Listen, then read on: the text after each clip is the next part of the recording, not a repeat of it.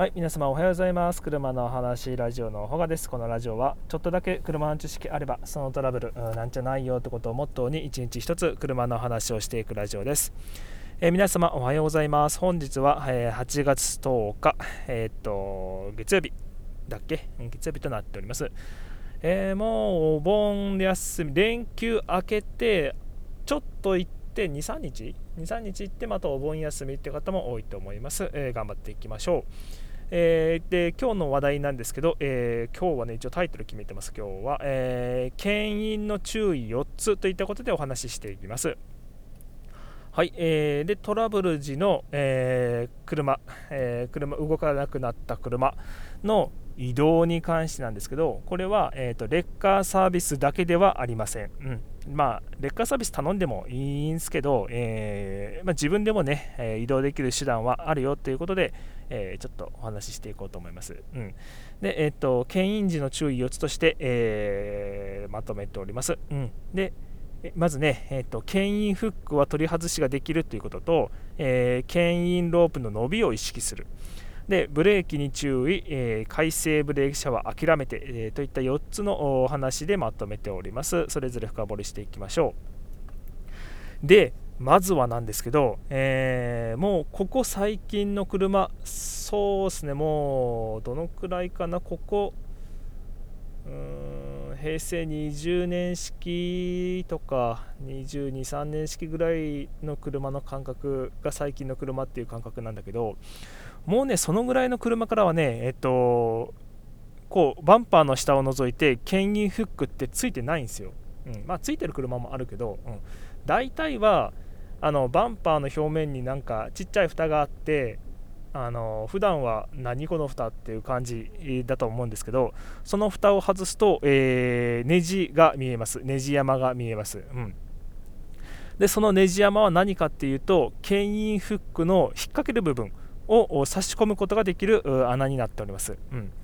で実際にじゃあその差し込むもの自体はどこにあるのっていう時は、えー、後ろの応急用工具の中に、えー、牽引フックの引っ掛けるところが、えー、装備されて装備されてっていうか袋の中に入ってる感じか、うん、に入ってます。で牽引するときはそのフックを取り出して、えバンパーの蓋を開けてそこにねじ込んで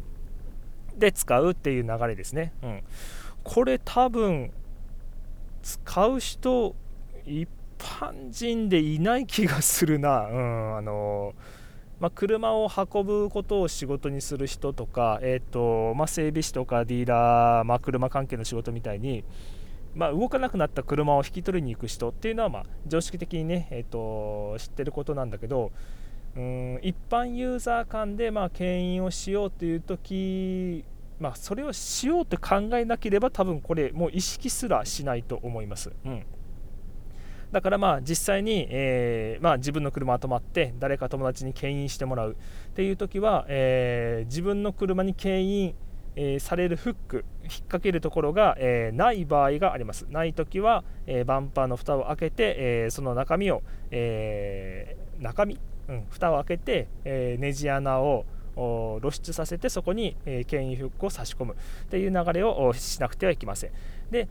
どうかな、まあ、牽引する側の車、うん、あの引っ張る側の車も同じような操作が、え必要になる場合がございます。はい。でえーと、実際にあとは牽引するときのお話なんですけども、えー、まあ、牽引ロープの伸びを意識しましょうということです。うん。でえー、これは車を、えー、まあ、引っ張る前の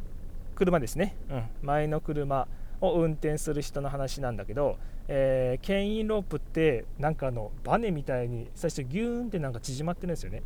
で